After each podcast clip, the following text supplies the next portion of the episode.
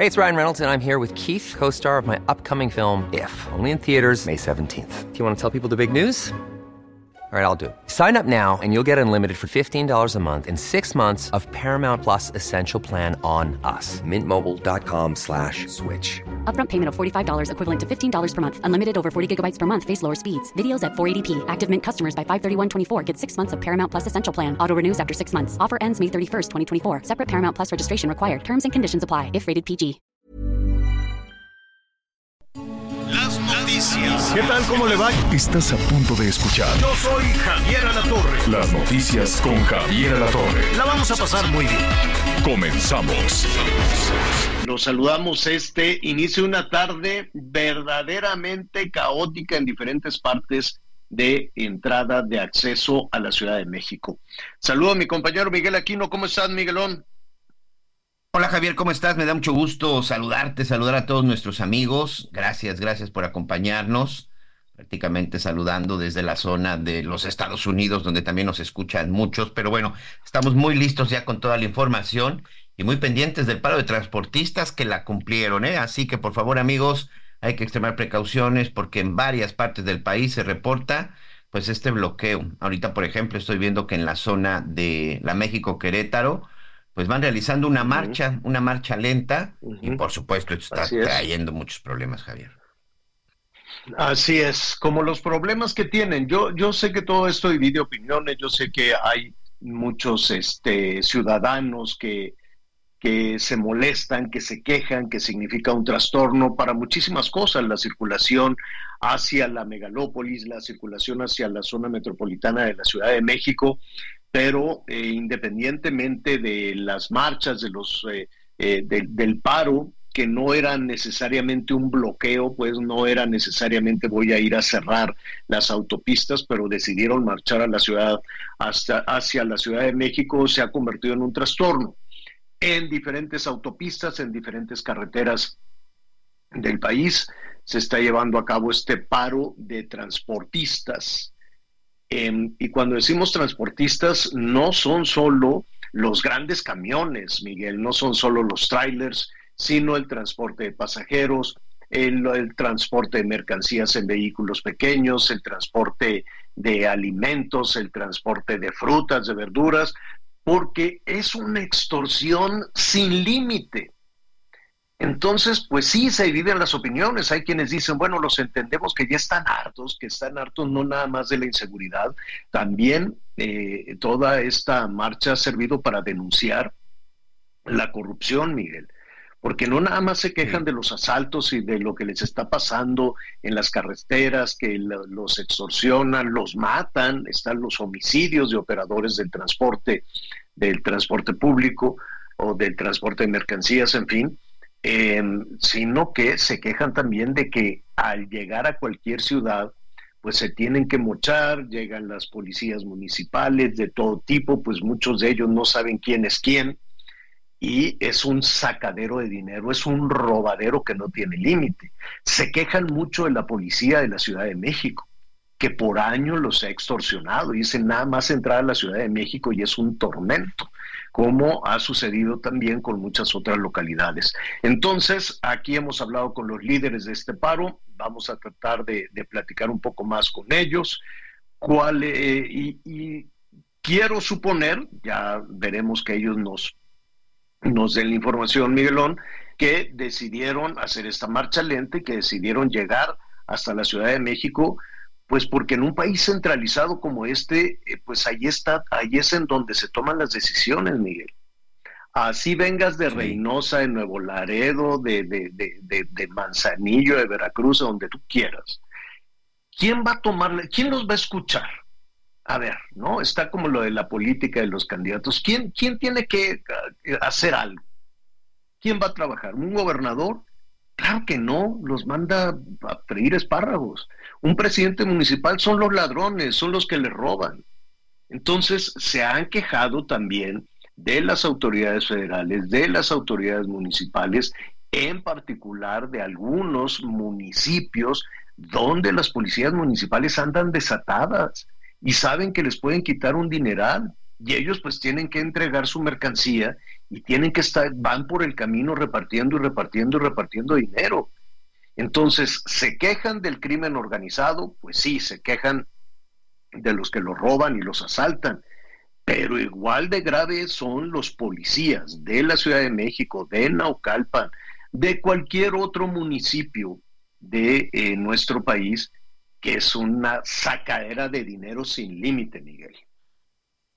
Sí, fíjate que esa es otra de las cosas que también ellos han, este, han denunciado que por nada prácticamente los están extorsionando, como tú bien dices, al ingresar a la Ciudad de México, que ahí sigue siendo todavía un tema de confusión, y no de ahorita, desde hace muchos años, que si la hora, porque vía, eh, ellos se quejan de que de pronto los mandan a las vías o por las calles o las colonias que tienen que circular, que son más peligrosas. Hay en unas donde de plano ya ni siquiera pueden pasar debido a las repavimentaciones, por eso los vemos atrapados ahí en los puentes. Pero la realidad es que es un tema grave, Javier. Es un tema delicado.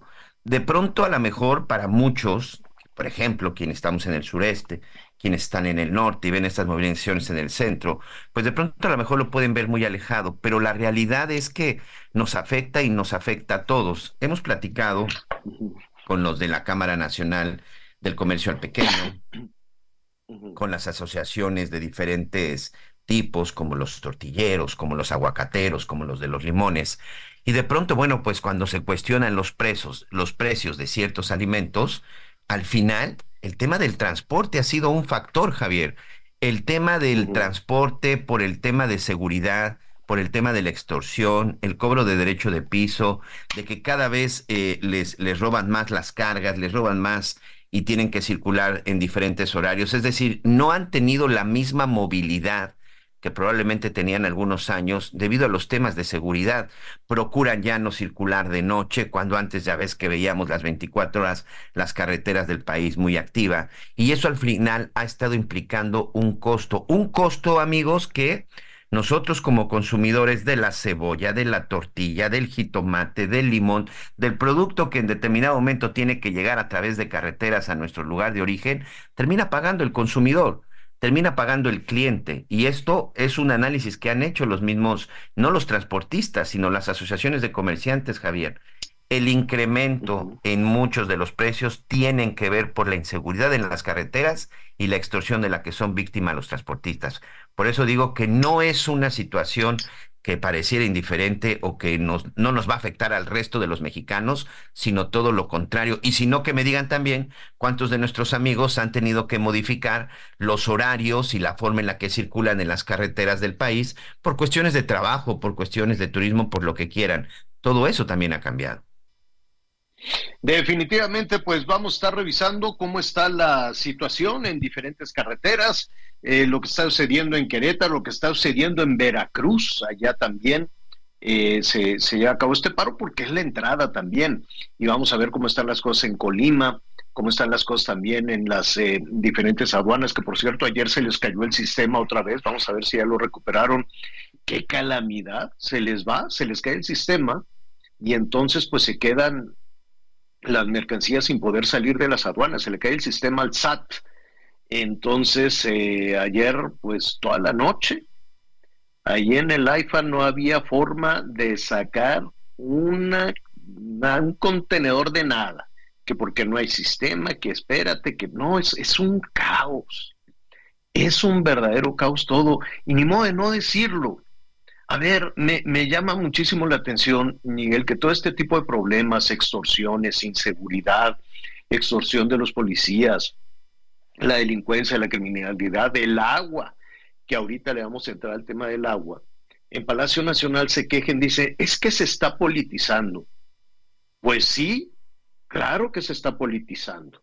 Ni modo que no, ni modo que no se hable de eso. A ver, porque yo me quedo pensando en su momento, durante 20 años, el jefe del Ejecutivo, hoy el presidente tocó todos los temas y qué bueno que lo hizo. Y tocó todos los temas en, que, en los que estaba fallando el gobierno y tomó carreteras, incendió pozos, se plantó en reforma y denunciaba absolutamente todo. Es más, denunciaba que se echara mano del ejército para perseguir a los malosos y lo criticó, dijo, ¿por qué se están apoyando en el ejército? Eso está mal. Bueno, entonces durante 20 años así creció su popularidad, así creció su carrera política, tomando como bandera todo aquello que lastimaba a los mexicanos. Entonces la gente volteó y dijo, oye, pues este señor sí, sí puede con las cosas porque trae muy bien documentado todos los problemas y trae muy bien documentado todo aquello que nos está afectando y demás, ¿no? Entonces, me parece fuera, fuera de lugar que no se hable de este tema política y electoralmente. Pues claro que lo van a hablar,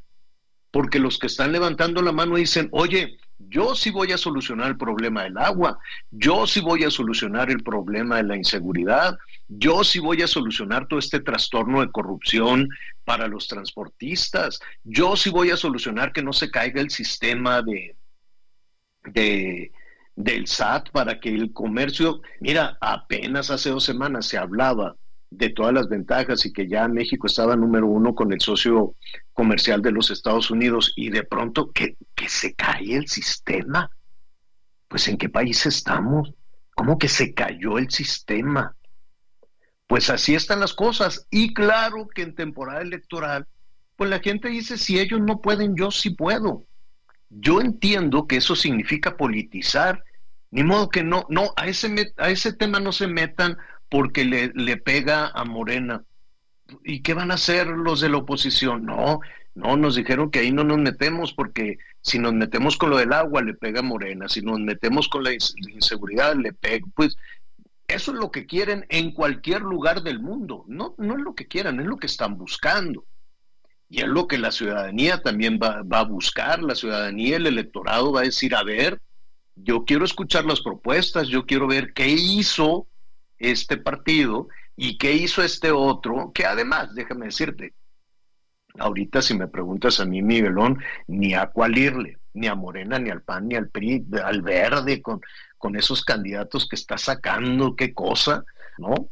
Pero, este, pues claro que se tiene que politizar, porque entonces los ciudadanos tenemos que ver con quién cuenta cada una de las candidatas. Yo digo candidatas, digo, con todo respeto ahí para el monitoreo y demás, hay un candidato también por ahí, pero pues que francamente está tratando de recuperarse del resbalón aquel de, de, la borrachera, pero, pero pues nada más no, no, no se le ve, ¿no? Los, las, las candidatas son las que llevan, las que llevan la batuta, las que llevan la pelea. Y seguramente todos estos temas estarán ahí, estarán ahí en la discusión, en la discusión de, todo esto. Pues mire, eh, rápidamente eh, estábamos justo eh, comentando este tema de este tema de la del sistema de las aduanas y nos mandan aquí pues un avance también. Dice eh, a todo, dice a las, eh, esta, a las 8.44, eh, se informa que el área correspondiente a, a ver, eh, pues no, que no hay, que todavía no está jalando. No se le entiende muy bien porque tiene un lenguaje muy técnico, ¿no? Para todos los que saben de ese tema, que si el artículo 12, fracción no sé qué, de los estatutos de, de todas estas organizaciones. En síntesis, eh, pues que no hay. No hay sistema y entonces pues eh, yo sé que están trabajando en la Asociación de Agentes Aduanales. Muchísimas gracias quienes nos están enviando que está intermitente, pues. O sea, que de pronto sí jala, ¡eh! Ya que llegó el sistema y rápidamente a bajar los contenedores, órale, y de pronto, ¡pum! Ya se cayó el sistema. Entonces, así, va y viene, va y viene. Oiga, saludos a nuestros amigos que nos sintonizan en Hidalgo. Ah, qué trastorno. A ver, este, la Ciudad de México tiene una crisis bárbara con el agua no hay agua, hay protestas. Fíjese que me estaban comentando unos padres de familia que ahora algunos niños les piden Además de que ya, ves que en las escuelas les piden de todo, que tráete el jabón, que tráete el papel de baño, que dile a tu mamá que venga a barrer, ¿no? Que les piden todo. A, las bancas y todo. Exacto, que vengan a hacer esto, que ven...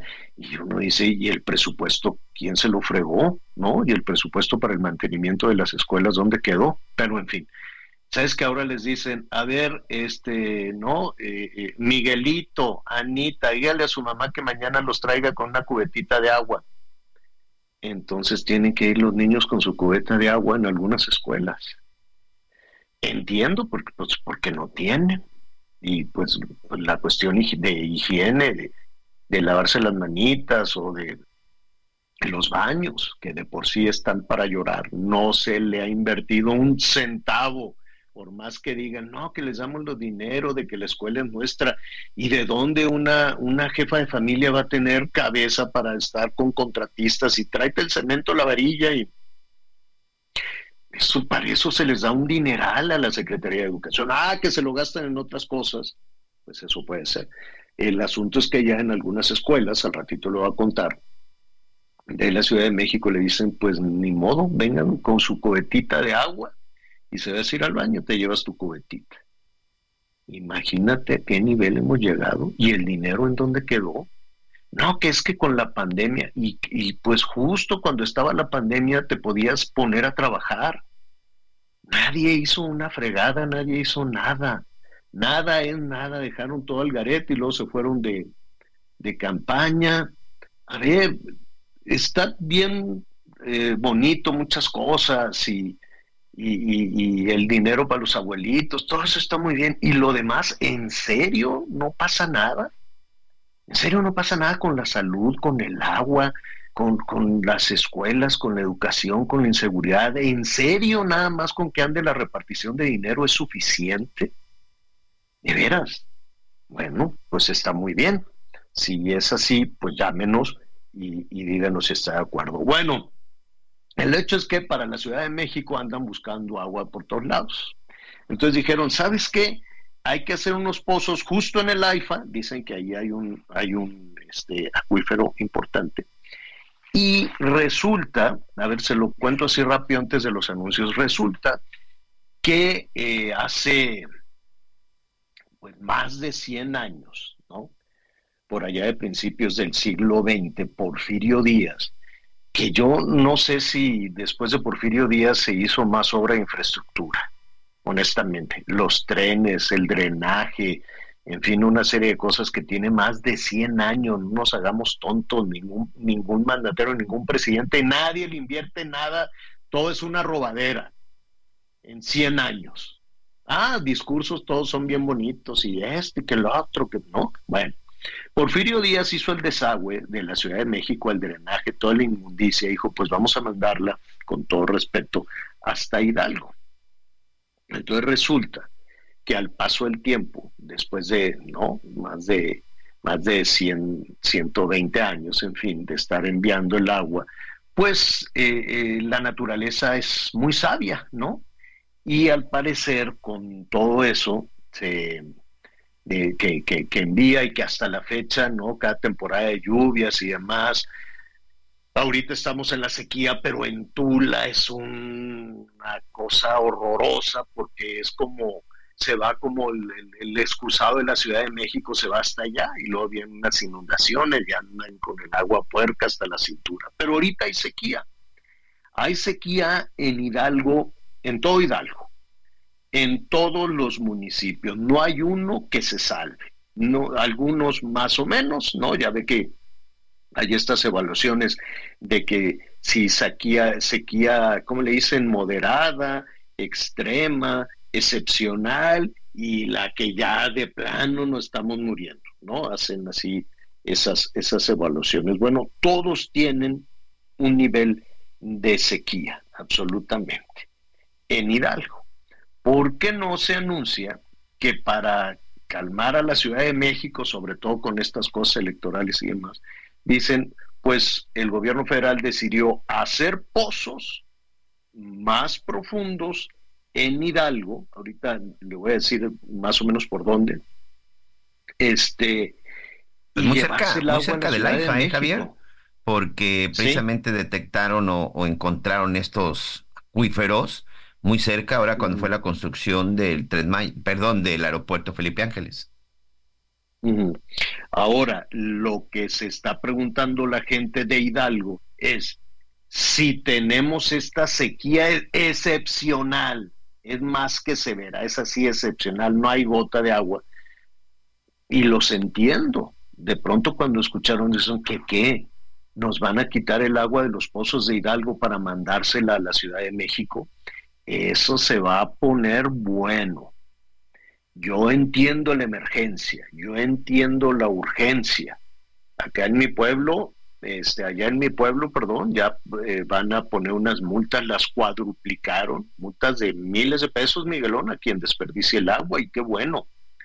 Y qué bueno, pues porque luego hay mucha gente allá que, que lavando la banqueta con la manguera, ya no, eso ya no se ve, ¿no? Pero si se detecta que alguien, pues como antes, ¿te acuerdas que los sábados los señores así, ¿no? Con la playera de los Pumas se ponías a lavar el carro, con la manguera, pues, pues no, ya no, ¿no? Eso, eso ya no se puede, eso ya no se puede hacer, hay que tener mucho cuidado, entonces el que desperdicie lo van a multar, pero en Hidalgo que no hay, ¿tú qué harías si fueras de Hidalgo?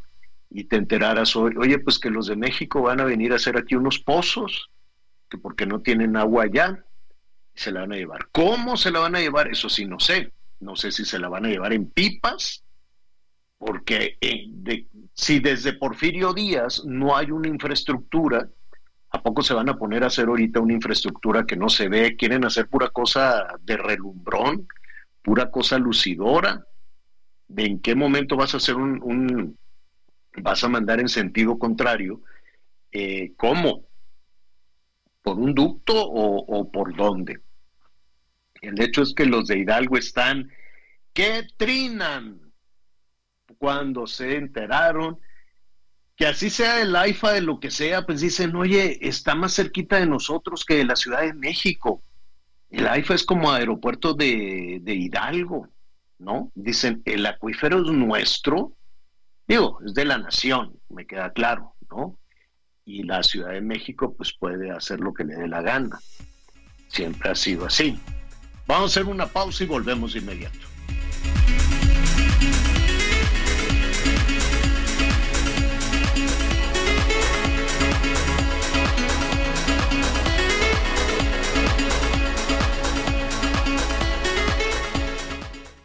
Todavía hay más información. Continuamos porque te presta hasta cuatro meses de tu sueldo. Porque lo obtienes en máximo 24 horas. Porque lo utilizas para lo que quieras. Porque lo tramitas fácil y sin intermediarios. Porque tiene las tasas más bajas del mercado. Porque es tu derecho. Fonacot es el crédito. Fonacot, 50 años cumpliendo. Gobierno de México. Transportistas afiliados a la Alianza Mexicana de la Organización de Transportistas, AMOTAG, comienzan a concentrarse en la carretera Chapala a la altura de Periférico, esto para sumarse a la marcha nacional convocada para este día, con el fin de protestar contra la violencia en las carreteras del país. Aunque no se ha cerrado esta vía, se prevé que más tarde circulen por la lateral y todavía no definen si avanzarán rumbo a la zona metropolitana de Guadalajara para ir a Palacio de Gobierno en el centro de la capital jalisciense o si permanecerán en este punto. Por lo pronto, la Secretaría de Seguridad junto con la Policía Vial realizan ya el acompañamiento en la zona a fin de agilizar el tráfico.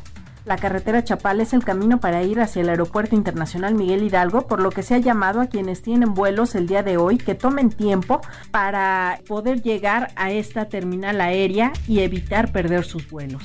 Desde Guadalajara, Mayeli Mariscal, Heraldo Radio.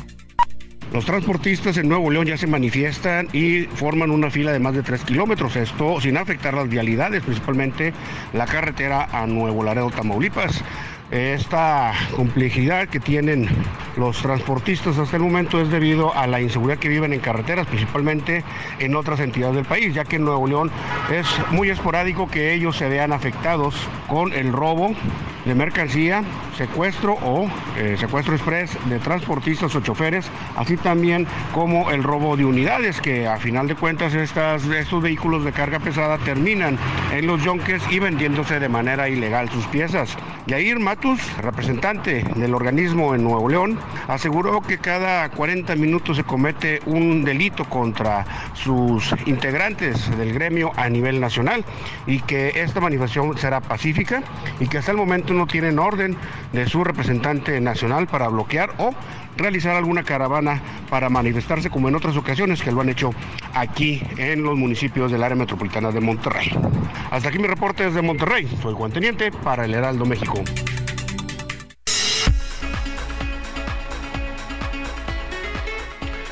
Bueno, muy bien. Eh, rápidamente le, queremos enviar un, un abrazo muy fuerte a Eduardo Curi, es el director ejecutivo de Total Play. Está malón, un poquito malón. De hecho, lo está hospitalizado y eh, esperemos que rápidamente se, se recupere y hacemos este llamado porque se requieren donadores de sangre, sangre A positiva y plaquetas. Eh, si usted puede ayudar, si usted puede donar sangre A positiva, pues puede ayudar a la recuperación de nuestro queridísimo Eduardo Curi. Él está ahí en terapia intensiva en el Hospital Ángeles del Pedregal, en urgencias del Hospital Ángeles del Pedregal. Eduardo, un abrazo, esperamos que rápidamente se recupere nuestro querido muy buen amigo Eduardo, Eduardo Curi. Em, oiga, eh, bueno, ya estábamos escuchando hace unos momentos todos los bloqueos, estaremos ahí. No son bloqueos, es un paro, es una protesta, es una marcha que se está desarrollando en diferentes estados. Ya vimos la situación de, estábamos mencionando la situación de Veracruz, acabamos de oír la situación allá en Jalisco por el rumbo de Chapala, la situación en Querétaro en Hidalgo hacia la Ciudad de México, pues sí van en marcha, en marcha lenta para tratar de que sean em, de que sean escuchados. Ellos lo han dicho una y otra vez. No se trata de, de fastidiar a los ciudadanos, sino de que de que sean escuchados. En un momentito más estaremos hablando con los responsables eh, de la organización y de llevar a cabo esta marcha con miles y miles de transportistas en diferentes partes del país. A ver, yo les quiero hacer una pregunta a nuestros amigos. Me encanta la participación de nuestros amigos todos los días. Ahí está el número telefónico. Tenemos diferentes temas. A ver, yo te pregunto a ti, Miguelón, y a todos nuestros amigos. No sé si ya tienes definido tu voto. ¿No? Por lo menos para la presidencia de la República, o ya tienes definido, ¿qué, ¿tú qué, qué vas a votar? ¿Nada más presidente? Este, bueno, en mi caso, presidente, diputado, senador y presidente municipal, Benito Juárez. Bueno, pues ahí está. Oiga, pues a ver, por ejemplo, ¿a usted le significaría, le el, modificaría su intención de voto si la si su candidato, en este caso las candidatas a la presidencia de la República, se reúnen con el Papa. Eh, se reunió primero Xochitl Galvez, ella en esta gira que llevó que la llevó a Europa. Ahora me queda claro, pues se hablaba mucho de la visita a España decían, pues, ¿por qué España? Eh, me llama, me llama así la, la atención eh, que lo llevaron de una manera discreta, casi casi personal, ¿no?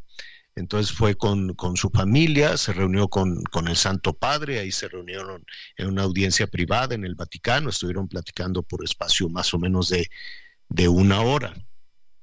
Creo que iba, que la acompañó solamente este eh, Krill, ¿no?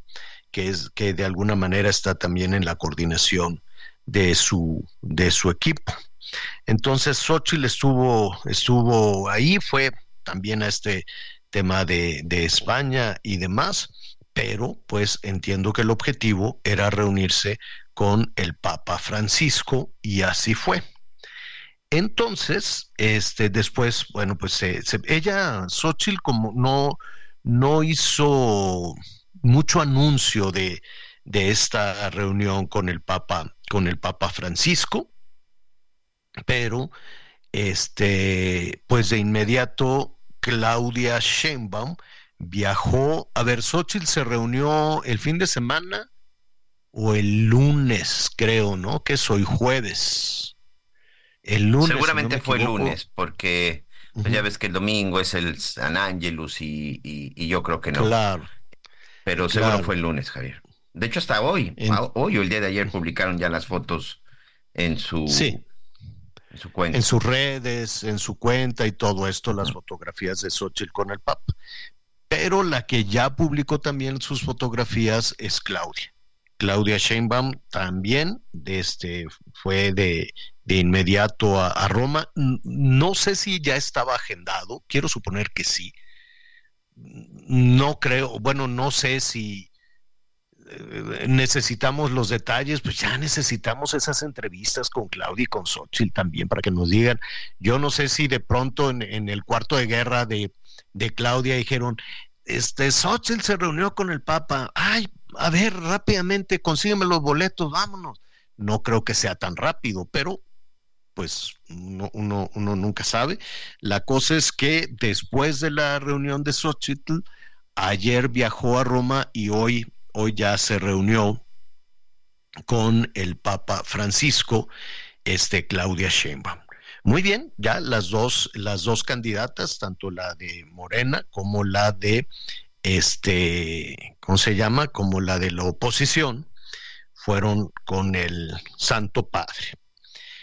Em, la pregunta que yo me hago, qué bueno, reunirte con el jefe de la Iglesia Católica, reunirte con el Papa te debe de dar serenidad, te debe dar una paz, ¿no? Espiritual, sobre todo en este trabajo de la política que es tan, tan rudo, ¿no? Tan, tan tramposo, tan rudo, tan fuerte, tan lleno de, de, ahora sí que tan lleno de espinas, todos los que caminan, pues así son las campañas, así es la política.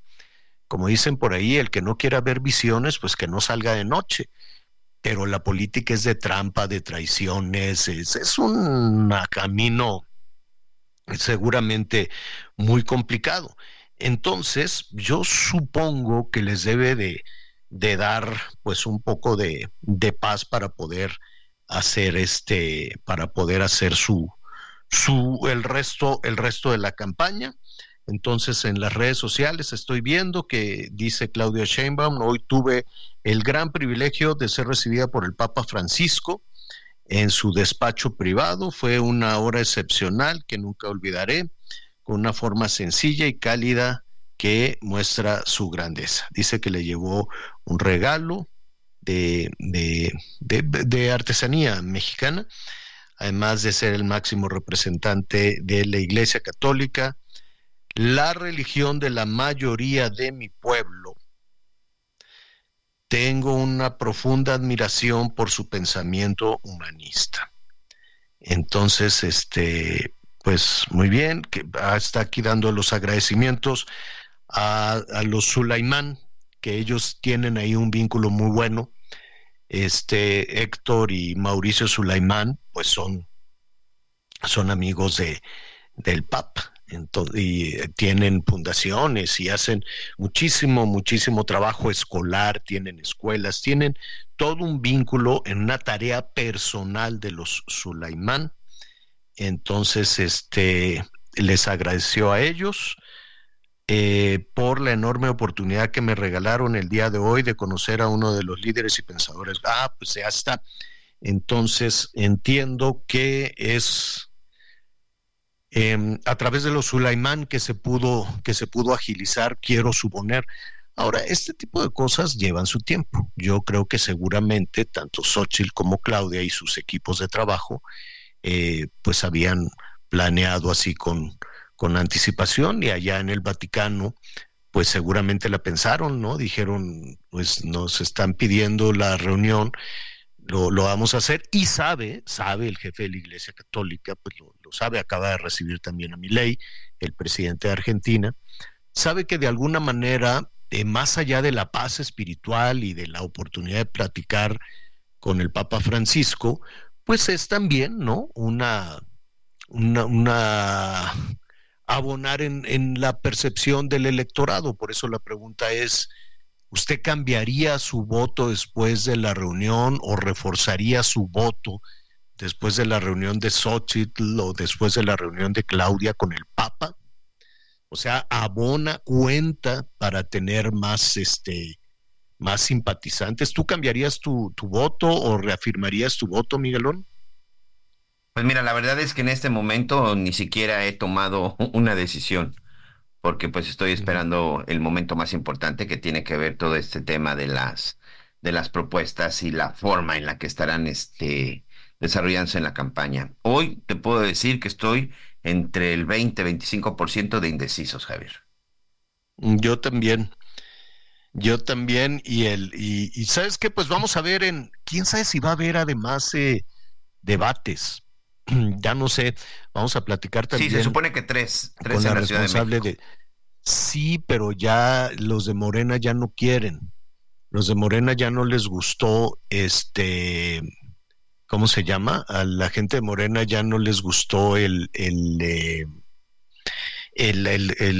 que el ITESO sea el encargado de revisar las eh, preguntas, ¿no? De revisar las preguntas para... A ver, uno de los debates será de las preguntas de los ciudadanos a través de las redes sociales, que debe de ser una verdadera complicación. Entonces eso se lo encargaron al ITESO. Y el ITESO este, el ITESO va a, seleccionar, va, va, no es que diga esta sí, esta no, seguramente tienen todo un mecanismo para que las preguntas seleccionadas sean representativas, ¿no? De los temas que más, este, que más preocupan a la ciudadanía. Pero entonces Mario Delgado de Morena dijo no, porque la directora del área precisamente de tecnología del ITESO, pues no, no, no es de Morena. Este, ¿y eso qué? Entonces imagínate, tiene que tener una militancia del PRI, del PANO de Morena, para, eh, para que tenga la, la garantía. Este, pues a mí me parece algo pues, un, poco fuera de lugar, ¿no? Que sea de Morena el que seleccione las preguntas para el debate. Pues no. Es que tuvo en alguna ocasión comentarios o tuvo críticas. Pues sí, todo el mundo tiene críticas. Todo el mundo va a criticar. Lo sano sería que criticaras incluso a tu partido. Lo sano sería que no nada más critiques a la oposición. Lo sano sería que no estuvieras verdaderamente de tapete ante cualquier cosa que suceda con tu partido. Pues si no estás de acuerdo con tu partido, tu responsabilidad es señalarlo como militante o como simpatizante. Decir, oye, no, por ahí no va la cosa. No, pues ahora resulta que no se les puede decir absolutamente nada a nadie. Pero igual de intolerantes son los priistas. Y bueno, y de los panistas también, todos los políticos son de una intolerancia bárbara. Entonces por eso ya no sé en qué quedó, primero habían aceptado que si fuera el ITESO y luego dijeron que siempre no.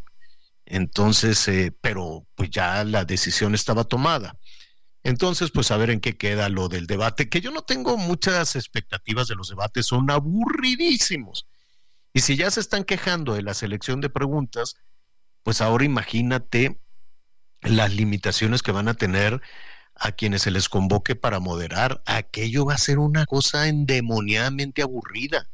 A mí, a mí en lo particular, los debates, pues no, no, no sirven para mucho, a menos de que tengan la habilidad y puedan hacer aquellas declaraciones en el poquitito tiempo y con todas las restricciones que les dan para poder decir alguna, para poder dar una, una respuesta atractiva y la gente diga, ah, mira, pues por aquí va, por aquí va la cosa. Pero pues ya veremos, ya veremos qué es lo que sucede con los debates y luego pues estaremos atentos a sus propuestas más en forma, a sus propuestas ya, sobre todo Miguel, con cosas este, muy urgentes que no, no, no se les ve por dónde.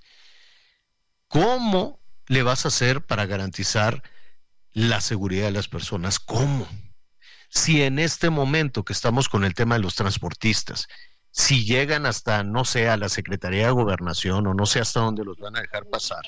Imagínate, si en ese momento no queda claro quién va a garantizar la seguridad de los, eh, de los transportistas, pues ahora imagínate la situación del resto, del resto de los ciudadanos.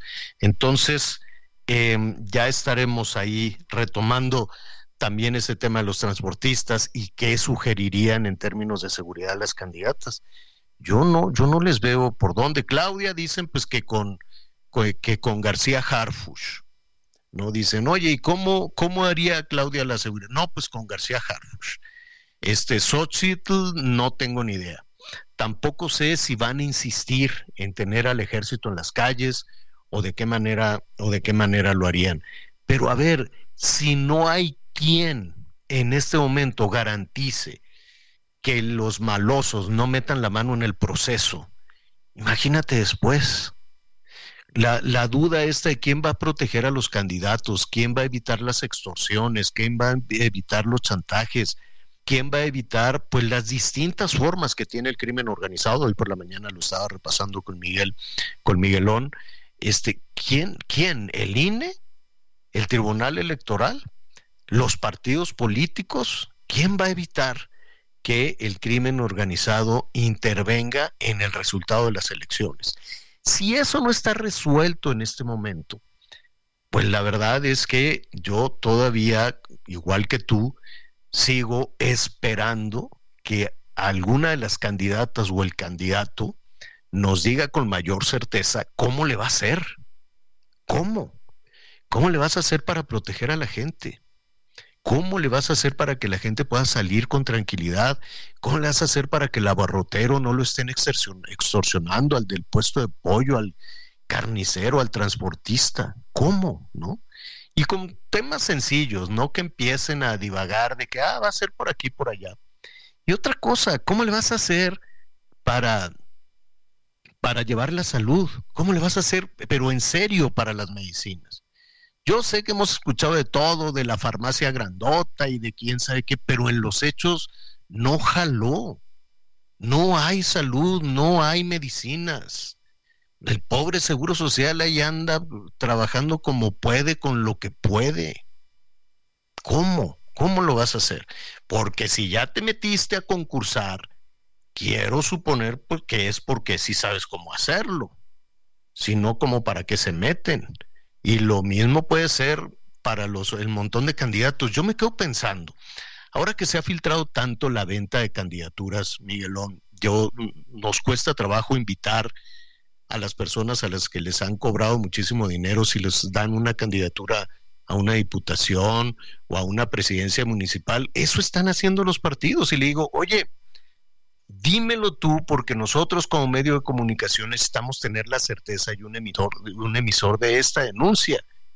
Pero les da miedo, les da miedo decir, bueno, pues es que me pidieron tantos millones de pesos para darme la candidatura y además me pidieron para esto, me pidieron... ¿Qué robadera de dinero de los partidos? Aparte del dinero que nos quitan a los ciudadanos, todavía van, Miguelón, y le piden dinero a aquellos que quieren concursar y lo peor del caso es que hay quien se los da. Y entonces pues lo están viendo como un negocio, porque como para qué le van a invertir tanto dinero a eso. A ver, ¿qué, qué descompuesto, qué podrido está todo este sistema electoral. Y entonces el árbitro hace como que no sabe. El árbitro hace como que no, pues vamos a hacer un monitoreo, si hablaste bien, si hablaste mal, si no sé qué. Bueno, por Dios, pura simulación. ¿O a poco no saben?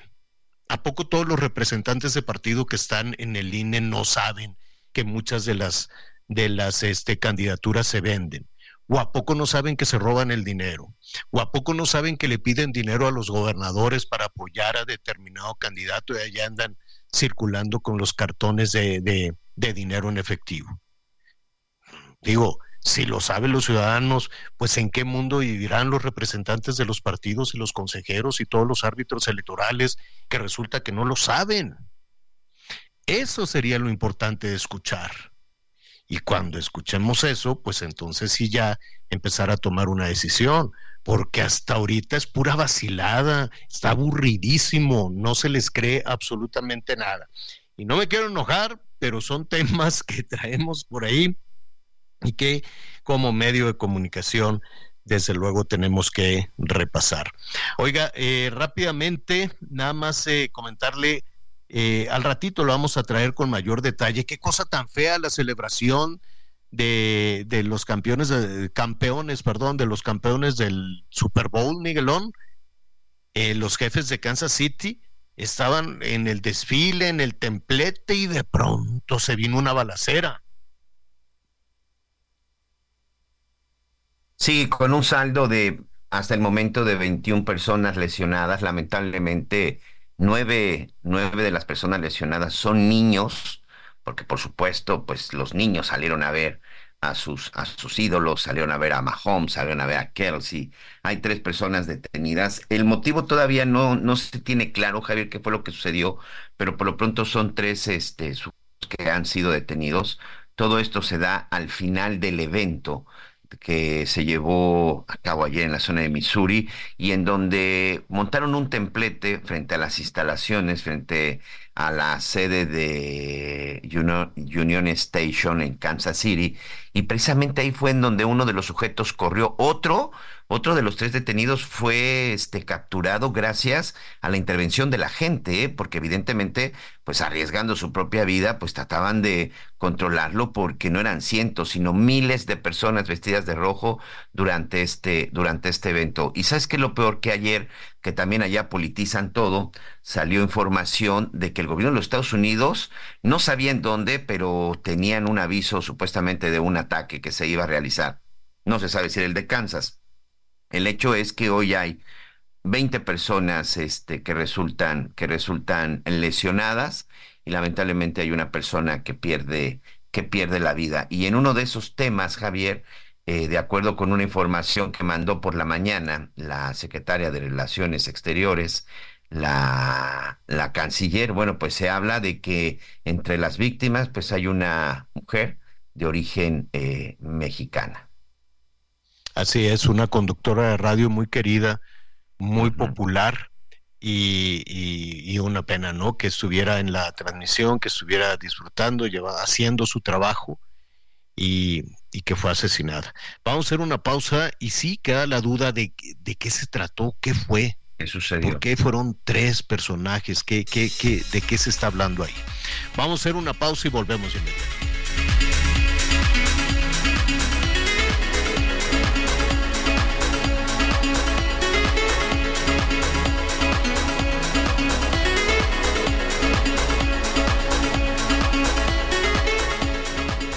Conéctate con Miguel Aquino a través de Twitter, arroba Miguel Aquino.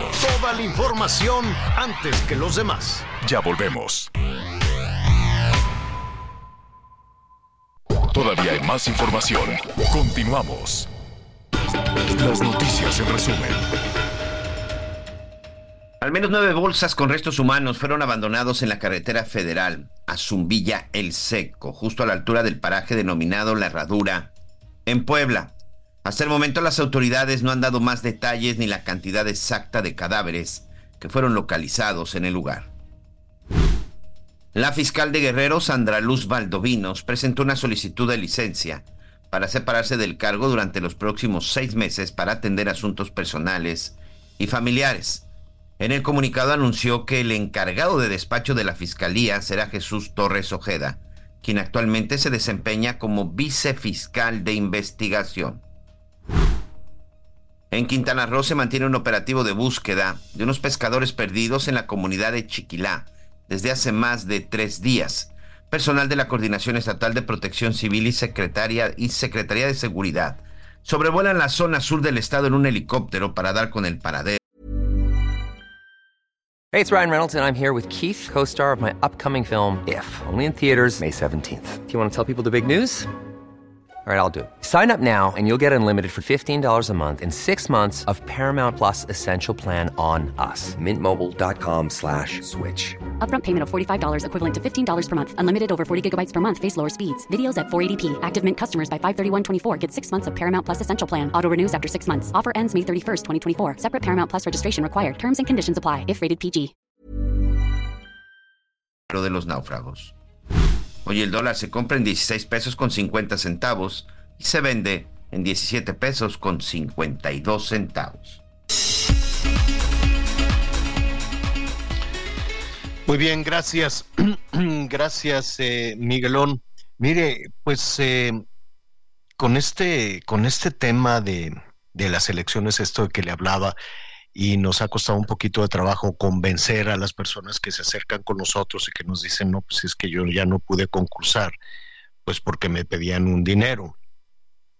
Y se, se sabe desde, pues desde hace, desde hace muchísimo tiempo, Miguelón. Yo recuerdo que vamos con este tema, bueno, pues desde hace, desde que estaba o por lo menos en lo que nos toca a nosotros, ¿no? Cuando el PRI estaba en el gobierno federal, pues era una corrupción espantosa.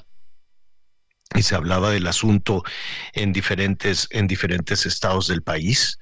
Y pues mm, siempre ha estado en el ambiente, ¿no? Del compadrazgo y de que si es un premio político, o sea, por un lado está toda la repartición de candidaturas como premio, o no necesariamente como premio, sino como cuota, ¿no? Ah, bueno, pues se quedó en el camino, este, quiso ser este gobernador y como no pudo, pues entonces se le van a dar tantas diputaciones locales o tantas presidencias municipales. Es como una especie de, de transacción en la que, pues el que menos, eh, al que menos se toma en cuenta, pues es al, este, es al ciudadano. Mira, yo recuerdo que incluso desde las elecciones del, del 18, ¿no? Pues ya se hablaba ahí de que las candidaturas se podían vender en millones de pesos y luego en el 21 otra vez. Yo recuerdo que se quejaron también muchos. Es más, yo recuerdo que este Morena en una reunión que tuvieron en Puebla, y, y, no, bueno, pues era una reunión nacional, la Comisión Nacional de Elecciones trataba de poner freno a la venta de candidaturas para las diputaciones locales y para los alcaldes. Pon tú que a lo mejor para las diputaciones federales, que no lo sabemos, ¿no? O para las elecciones en los ocho estados y la Ciudad de México, pues no, no se vendan, ¿no? Por, por el tamaño de esa elección. Pero a ver las candidaturas para los presidentes municipales que están por allá dejados de la mano de Dios, o las candidaturas para la Diputación Federal, ¿qué sacarán a cambio? Cuando uno de estos personajes, este, le apuesta, le pone millones de pesos para convertirse en candidato, eso no les da la seguridad de que van a ganar, pero para convertirse en candidato, pues yo creo que hacen sus cálculos y dicen, pues si pongo uno o dos millones de pesos, me voy a llevar cuánto. Entonces, aquí lo triste de todo este tema es que se siga viendo la política como el negocio de una clase, como el negocio de un sector. ¿No? A mí y me dejas poner al director de obras y me dejas poner al secretario de Seguridad Pública, eso cuando no te lo arrebata el crimen organizado.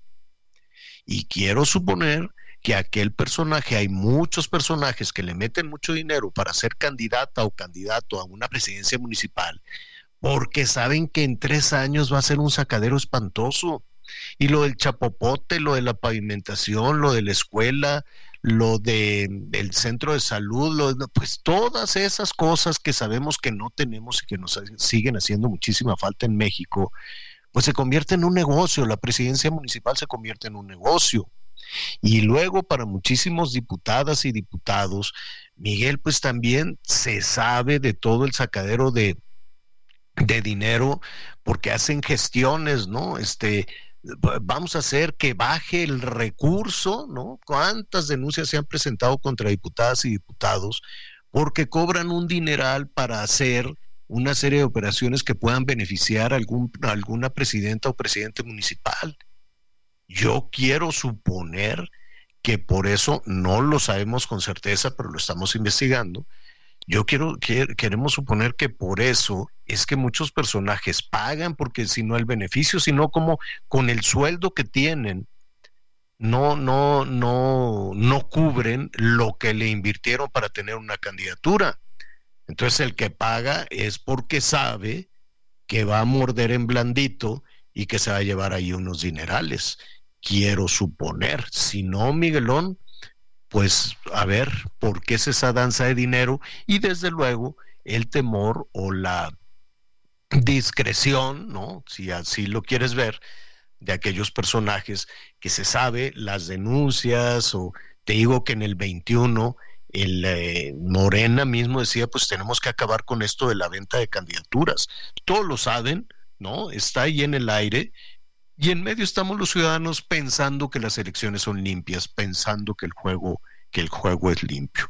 Pero ahí está, la misma Comisión Nacional de Elecciones de Morena en el 21 tenía ese tema como una de las grandes preocupaciones y como ha sucedido desafortunadamente durante años y años, décadas y décadas, pues así son los políticos, pero eso no es destino, o sea, sabemos que así son de mañosos o de mañosas, pero las cosas tienen que cambiar. Esperemos que pronto llegue una pues una nueva generación, no necesariamente por edad, sino un nuevo grupo de políticos emanados de algún otro lado que no sea del mismo, porque los políticos son en nuestro país exactamente los mismos desde hace muchísimo tiempo. Son los mismos, nada más cambian de partido, ahora se acomodan aquí, ahora se acomodan por allá, luego vienen para acá. Y son los mismos, pues de eso viven, no saben hacer otra cosa y ahí los tenemos verdaderamente enquistados. Se está poniendo cada vez más difícil todo este tema de la circulación empezó tímidamente en algunas este, autopistas, en algunas eh, eh, carreteras, Miguelón, las de Morelos, las de Chiapas, Veracruz, Querétaro, Puebla, en diferentes partes del país. Ahí está el paro. No están En el norte también, Chihuahua, en Nuevo León, Tamaulipas también reportan presencia ya de, trans, de transportistas, Javier. No están atravesando el camión, ¿no? Simplemente están en esa marcha lenta y en algunos casos están parados en la orilla, que al final, bueno, sí termina ahí este, provocando algunas afectaciones. El hecho es que sí se están movilizando, lo han hecho de manera mm, escalonada, por llamarle de alguna forma. Ahorita, por lo pronto, para nuestros amigos en el centro del país, las entradas y salidas a la Ciudad de México son las más complicadas. La México Querétaro, la México Puebla y la México Cuernavaca. También ahorita ya la reportan con carga vehicular eh, quieren, eh, no, no, no me queda muy claro, Miguelón, si en esta marcha van en marcha lenta, algunos están estacionados, no quedaba muy claro todavía si eh, los que están más o menos en las autopistas de la zona conurbada o los que las entradas y salidas de la Ciudad de México realmente iban a querer o se les va a permitir que, que esa es la otra, ¿no? que las autoridades de la Ciudad de México les, les permita entrar a, pues, al corazón de la ciudad. No, no, no, no, no se les va, no se les va a permitir y tampoco creo que es la intención de parte de los transportistas. Me parece que es una movilización en donde, pues, lo que quieren hacer es que, pues, que los volteen a ver, no, que los volteen a ver. Que sinceramente creo que eso no va a suceder el presidente que hoy está en la zona militar en Acapulco, de, su conferencia, cuando le preguntaron sobre lo de esto, pues la respuesta fue, tiene propósitos politiqueros por las elecciones. O sea, ya descalificó incluso la movilización de los transportistas, Javier. Para él es politiquería, para él todo está bien. Pues no, no es politiquería. Bueno, eh, eh, en fin, ni modo que no se, que no se tome de, de manera política en un país como el nuestro. Ni modo que la inseguridad no sea un tema político, ni modo que el agua no sea un tema político, ni modo que, que, este agobio que tienen los operadores no nada más de mercancías, también de personas, los están matando, los están ejecutando. Vea cómo está Guerrero, o vea cómo está el Estado de México, o cómo están diferentes estados del país. Claro que es un tema que se tiene que discutir y cuando los ciudadanos los discutimos, pues lo discutimos también con una óptica política. ¿Por qué no? ¿Por qué no vamos a escuchar cuál es la propuesta que pueda tener todos estos estados que tienen problemas de inseguridad, de extorsiones y de robo en las autopistas? y que han levantado la mano y que va a haber elecciones, porque en muchos de los estados que ahorita se está llevando a cabo este paro, habrá elecciones y yo quiero escuchar, ¿no? Yo quiero saber, pues, todas las candidatas y los candidatos qué opinan, o de la Ciudad de México, qué opinan con el tema del agua, por ejemplo. Y entonces cruza por la arena política, ni modo que no, ni modo que no quieran sacar ventaja. Ya lo decíamos, el mismo presidente de la República durante 20 años tomó todos los temas urgentes de la ciudadanía y qué bueno porque así logró convencer al ciudadano y cerró caminos, cerró carreteras, incendió pozos, tomó reforma, bloqueó por todos lados y retomó todos los temas urgentes, todas las fallas que tenían los gobiernos en turno. Todas las fallas que tuvo este Calderón, que tuvo Fox, que tuvo Peña, todas las fallas, pues las retomó y la gente lo escuchó y la gente dijo, ah, bueno, pues vamos por esa opción. Y entonces, ¿por qué ahora todas las enormes fallas que tiene el gobierno federal no se van a convertir eh, o no se van a poner en la arena política? Me temo que así será. Pues porque no se requiere, no se requiere permiso, no se requiere permiso para eso. Hace unos momentos hablábamos de, de, de, de una suerte de simulación, ¿no? en el tema de la seguridad que, por ejemplo, se tiene que dar a las candidatas y los candidatos. Son muchísimos. En principio le van a dar seguridad nada más a las candidatas y el candidato a la presidencia de la República y tal vez a las candidatas, a los ocho candidatos, a los ocho candidatas y candidatos en los ocho gobiernos estatales y la jefatura de gobierno de la, de la Ciudad de México. Quedan cien mil candidatos más. Y en ese cien mil candidatos, pues imagínese usted en un tema que se, que se discutió en el 18 que se discutió en el 21, que es un asunto que queda siempre en el ambiente y que con muchísima dificultad alguien se va a atrever a denunciar, que es la venta, la venta de candidaturas. Eso existe, se puede detener, se, sigue este, como un tema soterrado de, de corrupción y quién, quién puede o quién debe hacer algo al respecto. Qué gusto me da saludar al doctor Javier Martín Reyes, investigador universitario en el Instituto de Investigaciones Jurídicas de la UNAM. Demasiada simulación, ¿no, Tocayo? ¿Cómo estás? Hola, ¿qué tal, Tocayo? Como siempre, un, un gusto saludarte a ti y a todas las personas que nos escuchan. Eh, y, definitivamente sí, o sea, yo, yo diría, eh, hay una gran paradoja, Tocayo, y es que estamos viendo que las autoridades electorales han estado en el ojo del huracán, yo diría, durante las últimas semanas, durante los últimos meses, ¿no? Que si el cambio de presidencia en el Tribunal Electoral, que si en el INE no podemos, este, o no se pueden hacer nombramientos eh, definitivos, ¿no? Este, eh, que si las impugnaciones, ¿no? En movimiento ciudadano, que si podían hacer o no pre-campaña anticipada, este, las llamadas corcholatas y luego también los del frente. Entonces, yo diría, no es que las autoridades electorales no hayan estado en el, ojo del huracán, no es que los temas no sean importantes, por supuesto que sí son importantes, pero yo creo, eh, Javier, que si hoy México vive una crisis seria, profunda, sistemática, que no viene nada más, por supuesto, de este gobierno, pero que este gobierno no ha logrado revertir, es el tema de la inseguridad pública. Y eso tiene dimensiones que van mucho más allá de la de, lo electoral. La tasa de homicidios que tenemos, el tema de las extorsiones, el tema del financiamiento del crimen eh, organizado, la pérdida de control territorial de algunas partes ¿no? de las entidades eh, federativas, no la corrupción de funcionarios públicos y una lista de etcétera interminables. Pero hay una intersección que es muy importante que no ha estado en el, debate y es el tema de la intervención del crimen organizado en las elecciones. Y yo te diría, y ahí lo que ha pasado, Javier, es que las autoridades electorales que tendrían que estar encargándose de esto son las autoridades electorales que nunca aparecen en el debate público porque simple y sencillamente no funcionan como deberían. Y esas autoridades, Javier, son las fiscalías electorales. ¿No? Cuando un candidato eh, recibe financiamiento del crimen organizado para su campaña, ¿no?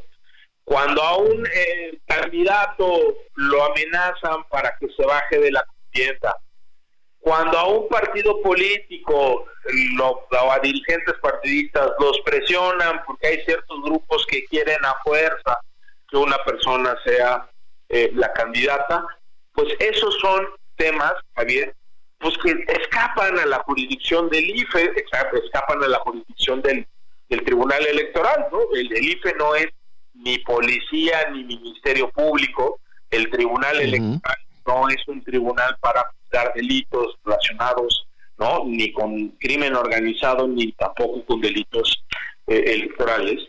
Y esto tendríamos que verlo desde el lado de la seguridad eh, pública y de la procuración de justicia. ¿Qué está haciendo la Guardia Nacional, Tocayo, para evitar que el crimen organizado incida negativamente? ¿Y qué, pero, pero qué podría, qué podría hacer? Perdón que, te interrumpa, pero me quiero imaginar pues un piquete de, de, elementos de la Guardia Nacional, de estos que hacen presencia y rondines, eh, ellos, ellos que podrían ir con el candidato y decirle, oiga, a usted eh, lo pusieron, le dieron dinero o, ¿qué, podría hacer la Guardia Nacional? Pues ya, yo te digo, Tocayo, hay una primera cosa que podría y debería hacer la Guardia Nacional que es brindarle protección a las ah, personas que están siendo amenazadas. O sea, la, la, cantidad de datos que tenemos sobre muertes asociadas con crimen con, con, con las elecciones es, es, de espanto, porque no, no solo son las personas candidatas, son también eh, sus familiares. Sus equipos, sus familiares. Personas que tenemos, muchos candidatos, lo sabemos, ya desempeñan cargos de elección popular o trabajan en los ayuntamientos o trabajan en los congresos. Y ahí hay amenazas que simplemente no tienen, este, digamos, ningún tipo de, de Y el otro eslabón son las fiscalías, Javier. Porque lo que tendrían que estar haciendo las fiscalías electorales es investigar esos casos y no solo investigarlos, sino identificar a quienes son responsables, ¿no? Eh, detenerlos, aprenderlos, llevarlos a juicio y no solo llevarlos a juicio y a prisión este, preventiva, porque luego esa ha sido la salida fácil, sino después en los juicios demostrar que cometieron un delito para cumplir una una básica, digamos una una eh, una, eh, una máxima básica de la justicia, Javier, que es que el que la hace la paga yo me, yo me, me, quiero imaginar, tienes toda la razón en, en, lo que estás diciendo, en, en, cuál es la instancia que debería actuar en ese sentido. Pero yo me quiero imaginar esta fiscalía revisando la lista de candidatos a diputados que presenten los partidos. Por ejemplo, Morena, que hoy presentó su lista. Y que la fiscalía diga, a ver, este, este y este van por ellos y los detienen. ¿Te imaginas la reacción de Morena? Pero es que, imagínate, yo, estoy de acuerdo. Y por eso la Procuración de Justicia y las Fiscalías tienen que ser y parecer independientes, ¿no? Porque yo, te preguntaría, ¿cuál fue el último gran caso donde tú recuerdas que la, Fiscalía Especializada ¿no? en Delitos Electorales, la FICEL, ha hecho algo en un proceso electoral? Yo la, la última que me acuerdo, Tocayo, fue en la elección de gobernador ¿no? de Nuevo León, donde la fiscalía salió a señalar a la hora gobernador, ¿no? Eh, Samuel García, que era el candidato de MC, y luego salió a que a señalar también al entonces candidato del, del, del PRI, Adrián de la Garza, ¿no? Yo le decía, pues esta es una fiscalía que no ha hecho prácticamente nada, que no aparece y solo aparece unos cuantos días antes de la elección ¿Para qué? Para señalar a los dos principales competidores del de Morena. Bueno, pues eso, más allá de si había o no había elementos, eso es algo que no podemos saber, que no aguanta mientras no se judicialice mientras no se prueba ante un tribunal, eso no, no podemos hacer afirmaciones sobre si cometieron o no delitos, pero claro, Javier, lo que pasó fue eso. Se generó la impresión de un uso parcial de la Procuración de Justicia, lo cual es un uso muy perverso. Pero el problema es, es decir, oye, ¿qué vamos a hacer con el candidato que está recibiendo millones del crimen organizado? Nos hacemos pato, nos quedamos con la fiscalización. Digo, el, INE fiscaliza los recursos, Javier, pues sí, pero el, el INE lo que hace en un periodo brevísimo de tiempo, pues es revisar los informes que le presentan los propios candidatos y los partidos, manda personas. Claro, pues un informe, pero es un papel, ¿no? Claro. Es, es, un informe, es un papel.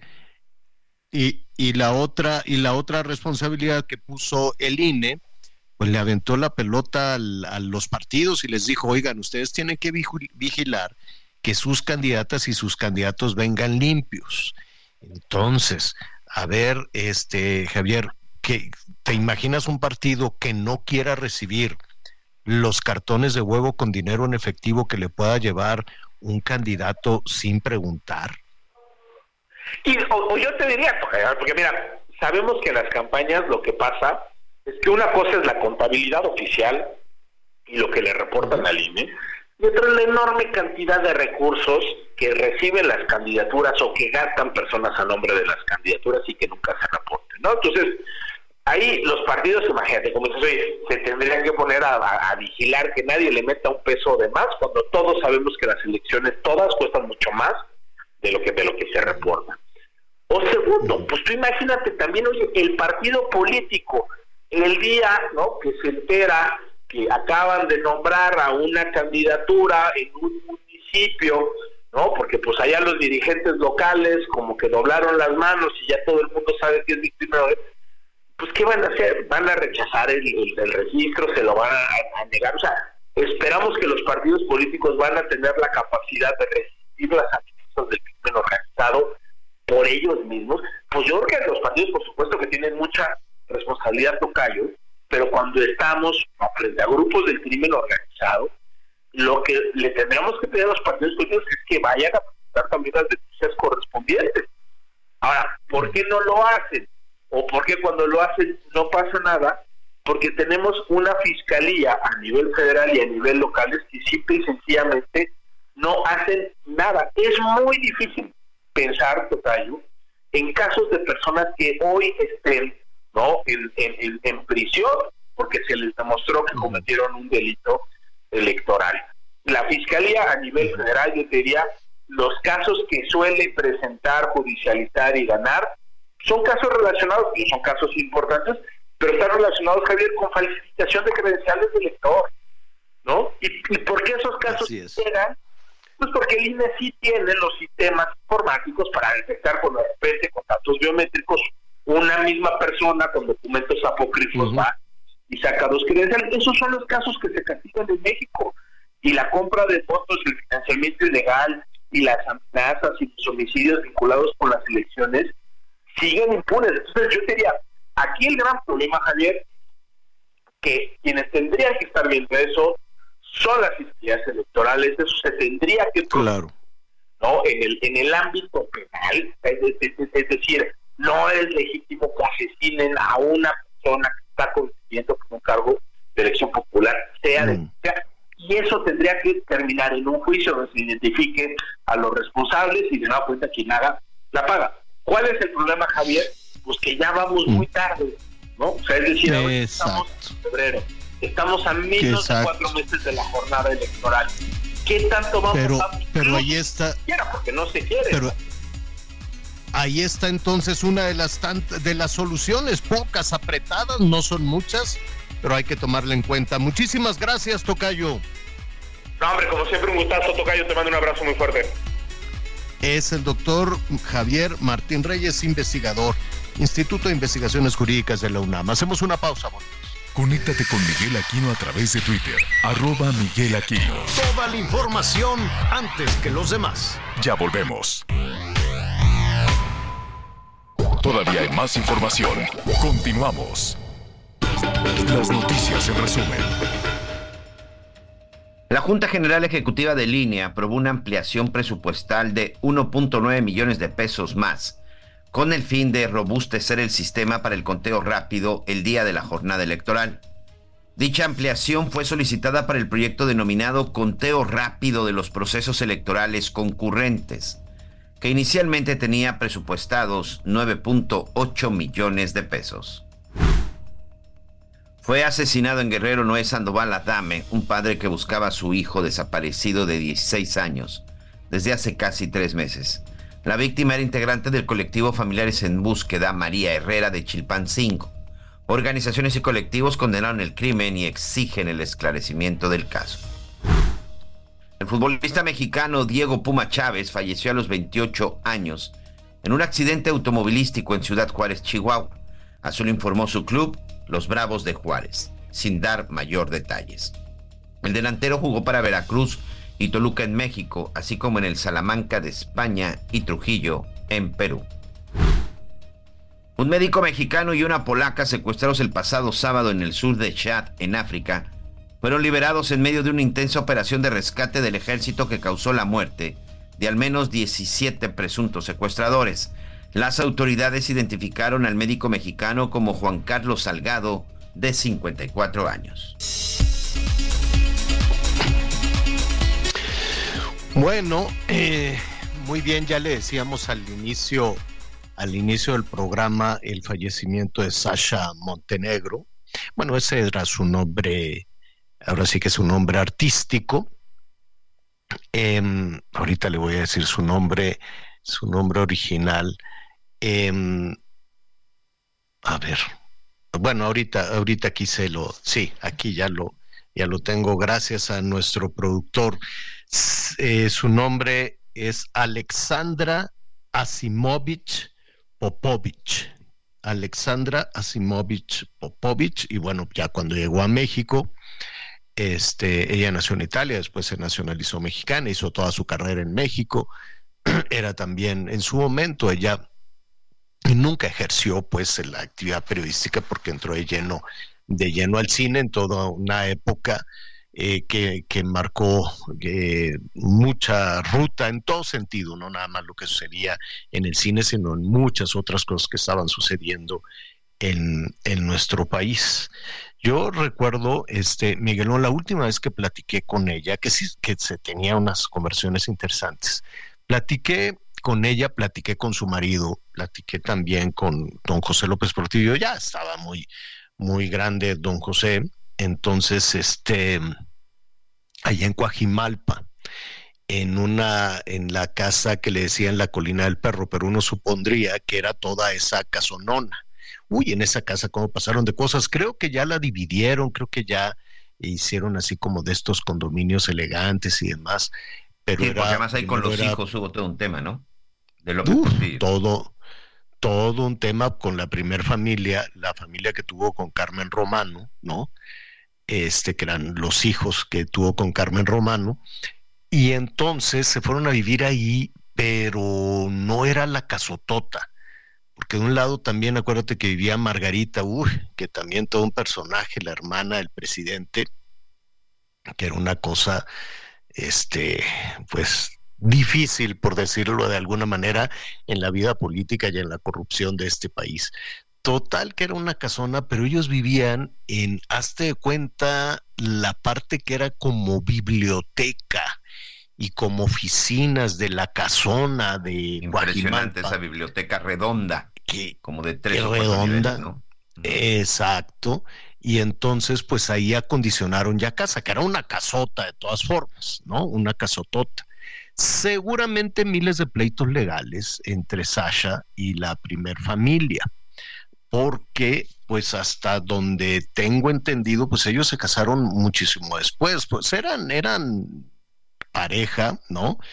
Eh, ella era pues una actriz muy guapa, bellísima desde luego, muy popular, y empezó a andar con el presidente, este, pues ya el presidente estaba 60 y cachos, ¿no?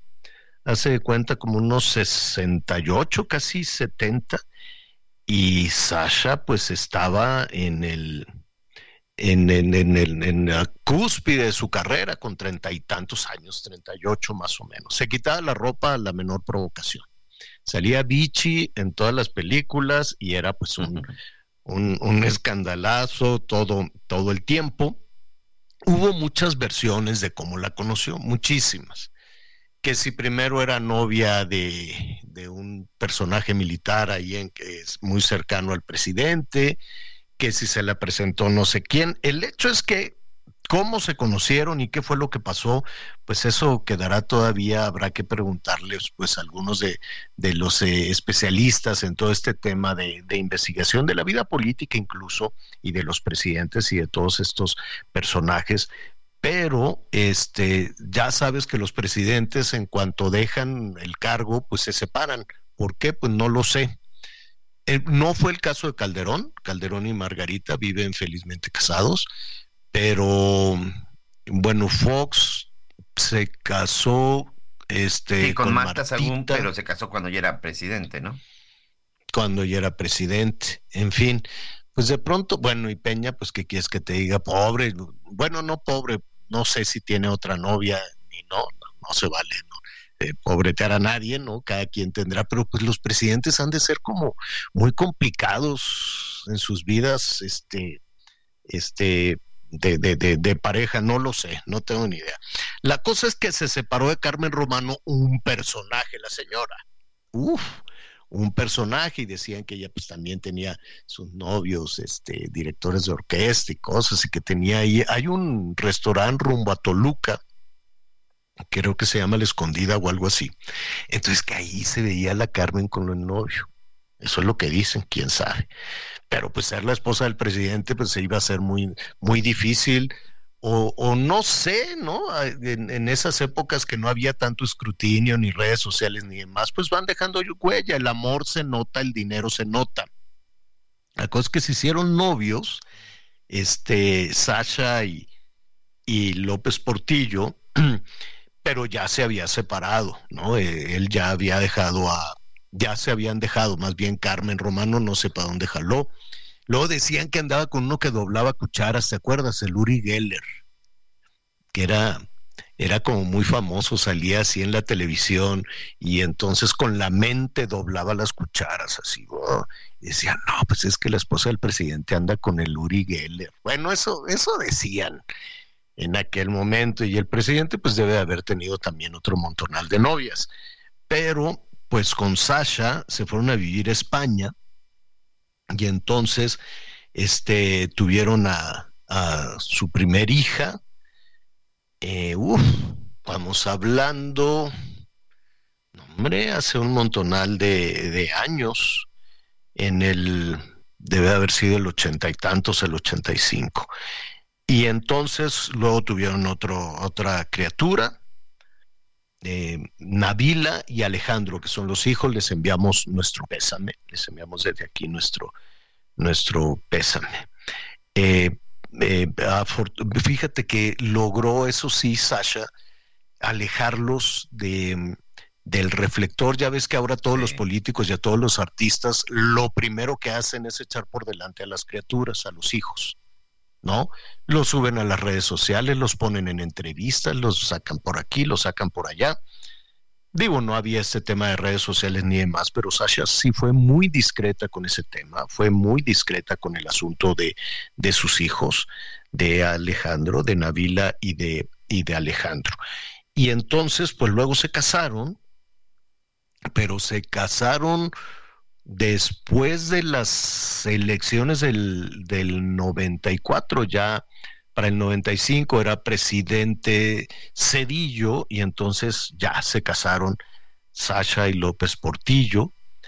Y luego vino ya todo un tema muy tortuoso, porque el presidente ya tenía casi pues setenta y tantos años, luego se casaron por el civil y fue un escandalazo con los hijos del presidente y luego ya vinieron todos los pleitos por la propiedad y miles de denuncias, miles de pleitos, luego se casaron por la iglesia hace veintitantos años, en el 2000 más o menos, y entonces se detonó efectivamente lo que señala es toda una discusión y todas unas acusaciones de que Sasha, este, pues maltrataba a, a don José. Imagínate aquel presidente tan vigoroso, aquel presidente que no tuvo rival, ese presidente que no tuvo este oposición cuando él concursó para ser presidente, pues no hubo candidato de la oposición, todos los partidos lo postularon a él, tenía un poder absoluto, verdaderamente un poder absoluto, ¿no?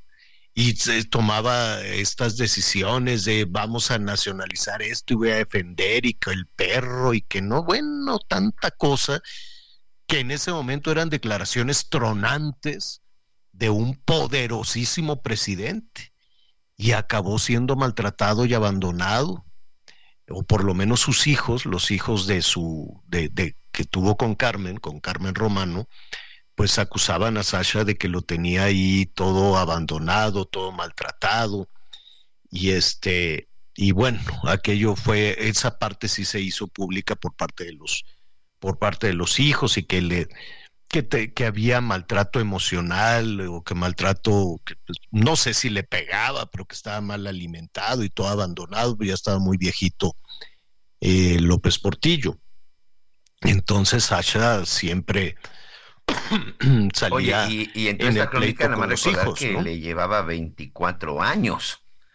Sí, sí, sí, ella, ella tenía 30 y cuando se conocieron ella tenía treinta y tantos y el presidente es 68, 68 años y ella estaba en la cúspide de la encueradera, ¿no? Porque se quitaba ahí y era la fichera número uno, digo, de las películas, de las películas pero aportó mucho.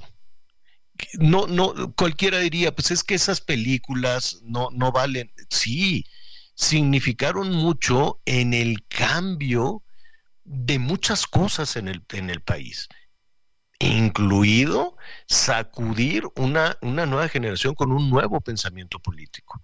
Pero además, pues era muy complicado porque pues en, en, nuestro país tenemos esos presidentes todopoderosos.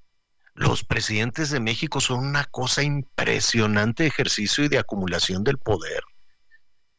pero bueno, en eso estábamos cuando pues viene toda esta discusión y ya, dicen adiós, que te haya bien, y entonces pues que, que cada quien iba a agarrar por a su, su, su rumbo, porque pues ya, no nos queremos. Y este, se separaron, pero antes de firmar el divorcio, estuvieron casados por el civil, por el, porque se casaron por la iglesia, ya de 80, 81, 80 y tantos años, este, López Portillo, 81, 82, no lo sé, y, y, Sasha, pues muy elegante, bellísima, con el ramo de flores y todo, dijo, yo quiero mi boda por la iglesia, y fue por la iglesia.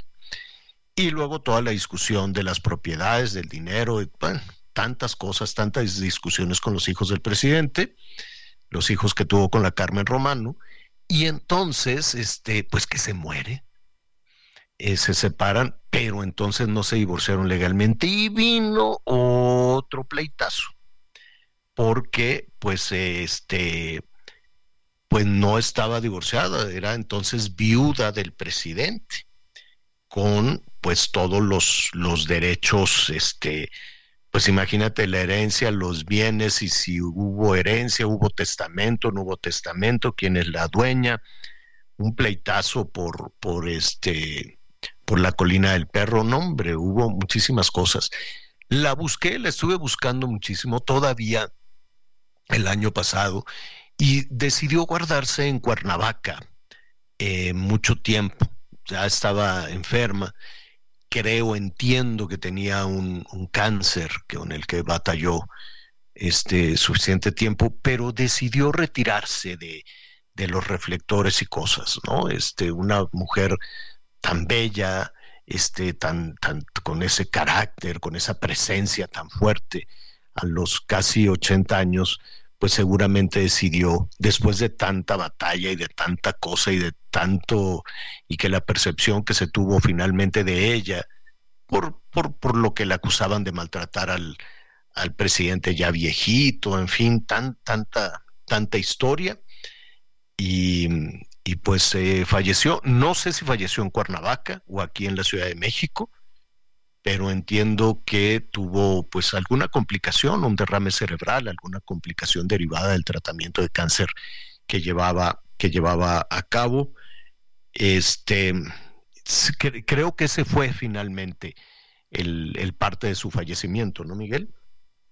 Sí, sí, sí, sí, este padecimiento de cáncer de pulmón que le habría provocado este, este problema, este derrame cerebral, Javier, y que sería, bueno, el motivo por el cual, pues, esta mujer, como tú bien has descrito, esta gran actriz. Fíjate que ahorita que decías tú, en la época de los desnudos y todo, eh, yo tuve la oportunidad de entrevistarla y también al presidente José López Portillo, cuando estaban aquel pleitazo con Isabel Arvide por un libro que ah, publicó en donde la llamaba encueratriz.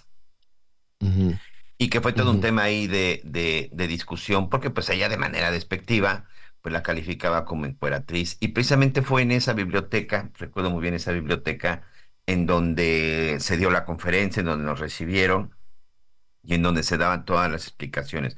Una denuncia que, por cierto, una demanda que presentaron con Isabel Arvidi que finalmente terminó ganando, terminó ganando Sasha Montenegro. Pero sí creo que la vida de Sasha antes de López Portillo y después de López Portillo sí fue un giro radical, porque de pronto cuando ya estableció y, que y se juntó, por decirlo de alguna manera, bien con el expresidente, se terminó su carrera, ¿eh? Y era una de las más importantes. Y a partir de la muerte, pues decidió, decidió aislarse. Sí, la verdad es que hablar de, muchos incluso piensan que ella es de origen polaco, pero no, ella nació en Italia. Sí, sus padres son polacos, pero fíjate, ella es italiana, de padres polacos, y que finalmente pues hizo toda una carrera en México. Sí, y de, tal vez una de, de las películas, eh, pues no sé, estábamos con la música de, de, ¿cómo se llama? Pedro Navajas. Pero yo creo, yo creo la verdad que lo que detonó toda, toda esta situación fue Bellas de Noche. Sí, claro. Es, eh, ¿No? Bellas de Noche, pues salía Angélica Sasha Montenegro. Salía, de, de galán salía Jorge Rivero, fíjate. No, hombre, pues eran películas prohibidas, Miguelón. ¿Cómo que te dejaron entrar? Eres chamaquito, pero estaba lleno de niños. Digo, no de niños, pues de chamacos, y adolescentes. Hacías hasta lo imposible por entrar ahí a ver a ver la, la, la película de. Finalmente, esa época de cine, el famoso cine de las ficheras, Javier, recuerdo que era eh, donde surgieron, pues, posteriormente las grandes figuras del cine mexicano, como bien dices Jorge Rivero, como el propio Andrés García, Angélica Chaín, este, estos cómicos de antaño como El Flaco Ibáñez, Alberto Rojas el Caballo, Chatanuga, este, incluso todavía en sus finales eh, el enano Tuntún, Alfonso Sayas, pues la verdad es que fue una época muy, este, muy buena para el cine mexicano. Sí, mucha polémica, evidentemente por los desnudos y las mentadas que se daban, pero la verdad es que fue esa época de, del cine mexicano que hasta el día de hoy, pues sus películas siguen, siguen circulando y todos estos artistas, cómicos, comediantes, bueno, ¿qué me dices de doña, este, de la famosa Carmen Salinas. de doña Carmen Salinas? De ahí salió justo, ahí fue el debut de la corcholata en Bellas de Noche, que después le decía... Olga Brinsky también, que apenas falleció. Este, ah, no sabía. Sí, sí, sí, también ella, ella, si no me equivoco, también estuvo por ahí. Y bueno, y los grupos como La Santanera, los Yo, no, no, no, o sea, sí fue una época importante para el cine mexicano. Sé que a muchos no les gustaban este tipo de películas, pero la realidad es, ah, mira, aquí me dicen Rafael Inclán, toda la razón también. Saludos a don Rafael Inclán. Pues de ahí salió la corcholata. Fíjate ahora que les dicen las corcholatas, a, que les decían las corcholatas a los candidatos de, de Morena, este, pues de ahí surgió el término. también porque había concursos, ¿no? Yo, yo quiero suponer que el presidente no lo dijo de manera despectiva, aunque así sonó, así se interpretó. Pero antes era que abrías una corcholata y te ganabas un premio. Entonces decía mis, mis, mis candidatos, mis corcholatas. Dejó claro desde el principio, este, y quien lo que quisiera ver de otra manera, lo puede ver de otra manera, pero dejó claro desde el principio que la decisión iba a ser de él y que de él eran las eh, corcholatas, cuatro o cinco corcholatas las que fueran. Pero el término corcholata era porque porque andaba en el piso, ¿qué? ¿Qué? ¿Por qué le Cuando no estaba pegada en la botella, estaba en el piso, decía Carmen Salinas. ah, bueno, exacto. Pues ahí está, todo una, fue toda una época. Mira, en España, la época también de Almodóvar y demás, hubo, hubo una época que le decían el destape, que socialmente significó un cambio, ¿no? Y en México el destape vino de la mano de Sasha Montenegro y de la mano de todos estos este, eh, vedettes y personajes que, pues, se nos va ahí el, un poquito el, los, los, los, nombres, fueron, fueron muchísimas, pero de la mano de Carmen Salinas, de todo, todos estos personajes que si quieres las películas las criticaban porque también había ese otro cine y decían pues este cine muy barato, este cine no sé qué, muy y este y hubo también un sector conservador. Ayer que hablábamos del Teatro Blanquita o que hablábamos de, de Margo, de Margo Su y demás, pues también había un sector conservador que se quejaba de estas películas y demás, y del teatro y del teatro de revista, y de todo eso que empezó a surgir con muchísima fuerza en México, y muchísimos centros este, nocturnos que también estaban, y eso cambió. Mira, la Ciudad de México siempre ha sido de vanguardia. Las cosas empezaron a cambiar en la Ciudad de México, en el entorno urbano y en el pensamiento de los habitantes de la Ciudad de México eh, mm, a, expresarse con mayor libertad a, partir de íconos como este, de personajes como Sasha Montenegro, que el hecho de que se desnudara en una película significó muchas cosas, entre otras, la libertad de cambio. La gente interpretó esto de que una persona este, se quitara la ropa en una película actuar y la gente se reía y se divertía y empezaba a tomar, a, sacar a flote lo que sucedía en diferentes rumbos urbanos por lo pronto de la Ciudad de México. Y eso sí o sí significó en muchas otras cosas ya mucho más serias, en la literatura, en el arte, en otro tipo de películas, en la música y sí o sí en la política, un cambio. Entonces, no, no podemos dejar únicamente en un cesto las bellas de noche y las ficheras, porque sí o sí significaron también ese cambio que siempre va empujando la Ciudad de México. Cambia la Ciudad de México, tarda un poco, pero va cambiando también. Y cambian zonas metropolitanas como la de Guadalajara, como la zona metropolitana de Veracruz, la zona metropolitana de Monterrey, en fin estos cambios en la, en la cuestión urbana, decíamos Ciudad de México, pero, pero bueno, estas películas significaron ese cambio que después se extendió a diferentes, a diferentes partes, no de la Ciudad de México, sino de las zonas metropolitanas, unas más conservadoras que otras. Pero eso seguiremos hablando después. En paz descanse Sasha Montenegro. Miguel Aquino, gracias. Muchas gracias, Javier. Buenas tardes, buen provecho para todos. Buenas tardes, yo lo espero a las diez y media en Hechos Azteca 1. Siga con nosotros en el Heraldo Radio. Gracias por acompañarnos en Las Noticias con Javier La Torre. Ahora sí ya estás muy bien informado.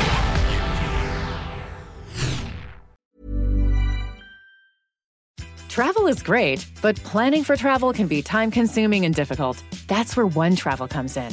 With One Travel, you'll find everything you need to book the perfect trip Flights, hotels, cars, transportation, it's all right there. With One Travel, you can book online, via app, or even pick up the phone and talk to a travel advisor ready to help you make your selections. Visit onetravel.com slash music or call 855-437-2154. Plan it, book it, live it. One Travel.